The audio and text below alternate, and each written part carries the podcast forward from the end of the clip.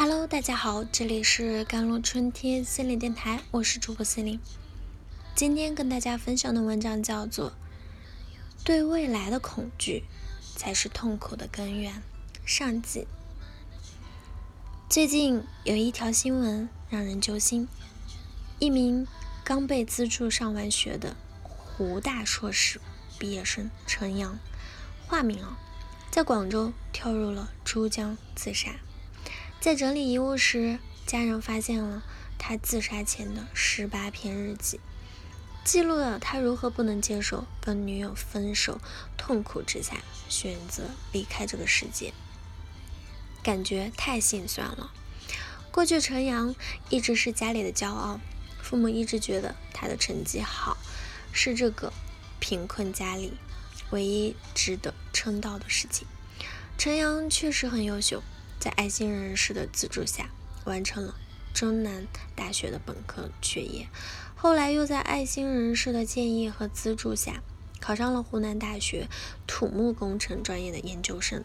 我看了记者对这个家庭的走访，感觉确实非常不容易啊。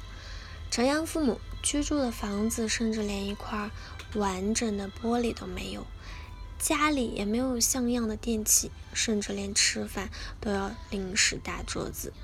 没想到陈阳今年刚毕业。就因为跳江殉情了，留下一双悲痛莫名的父母，守着儿子一地的荣誉证书，痛哭流涕。新闻上了热搜之后，网友们也是众说纷纭。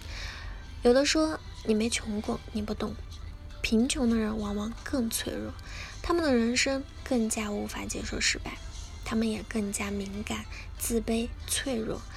一旦最后一根稻草出现，即使在别人眼中是很小的事，都有可能引发悲剧。有的说陈阳不负责任，父母和爱心人士花了那么大心思培养他，对他的未来寄予了那么多的希望，但是他却因为一个药执意抛弃他的女神，放弃了自己的大好前程。这些讨论对错的言论其实没有意义。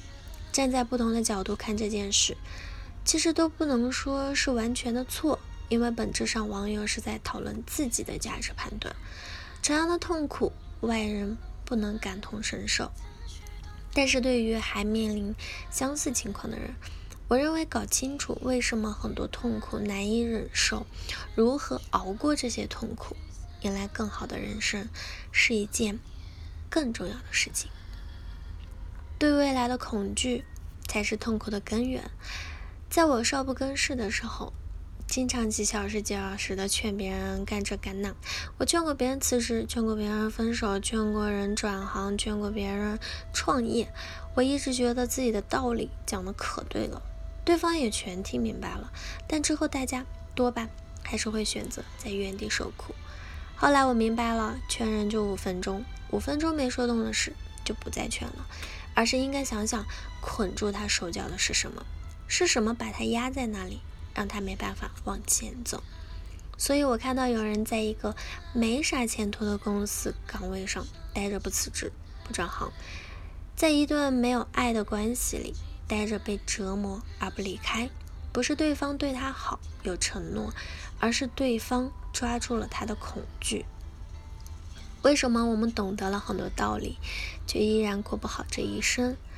明知不改变就会很痛苦，但还是会选择原地受苦，甚至于像杨洋一样，嗯，会因为失恋这种痛苦放弃生命。有人说这是蠢，有人说这是脆弱，有人说这是深情，有人说这是不负责任。其实都不是，这是对未来的恐惧。他们痛苦的不仅仅是自己失去的，更是害怕失去以后得不到更好的。他们的想法是怎样的？这次考砸了，我的人生就失去意义了；这次分手了，我的人生就不可能幸福了；这次辞职了，我怕找不到更好的工作了。但我们看到的真实情况大多都是这样的：下一次考好了的学生会迅速忘记上次失败的阴霾。觅得新欢的年轻人会迅速深陷爱河，找到更好工作的员工呢，会对当下的生活更加的满意。重要的不是你过去失去了什么，当下是不是痛苦，对未来恐惧，嗯，而是你如何看待和使用这些痛苦、失败、挫折。问题的关键不在于你过去失去了什么，而在于你当下和未来你能得到什么。普通人的恐惧是泥潭，他们会因为恐惧而留在原地。下次考试可能更难，未来的恋人可能不如现在的好。我怕是找不到更好的工作，那么自然对过去，嗯，抱有无限的眷恋。但是牛人的恐惧是驱动力，他们是因为害怕未来无所成。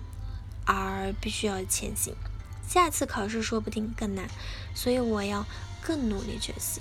未来要想得到或者找到更好的恋人，我要让自己更优秀。未来要想找到更好的工作，我现在要更努力，积极的对待痛苦是非常重要的天赋，能够驱动你找到更好的自己。好了，以上就是今天的节目内容了。咨询请加我的手机微信号幺三八二二七幺八九九五，我是 C e l i n e 我们下期节目再见。